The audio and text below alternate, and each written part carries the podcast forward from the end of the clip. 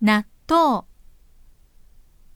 納豆は大豆を納豆菌によって発酵させた日本の食品。納豆も起源は中国で、豆腐と同じように大豆から作られます。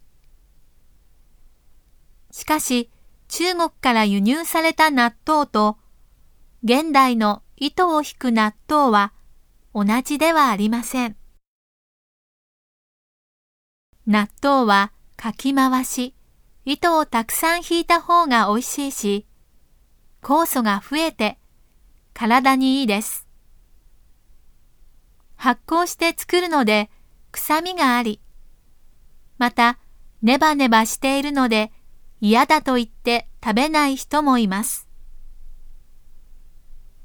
特に関西の人には納豆を食べる習慣がありません。